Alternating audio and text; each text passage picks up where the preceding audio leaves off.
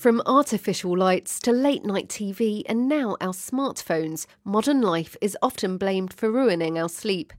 But this study suggests our ancestors didn't get any more sleep than we do.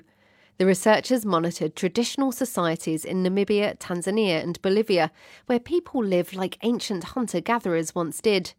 They found they slept on average six and a half hours a night.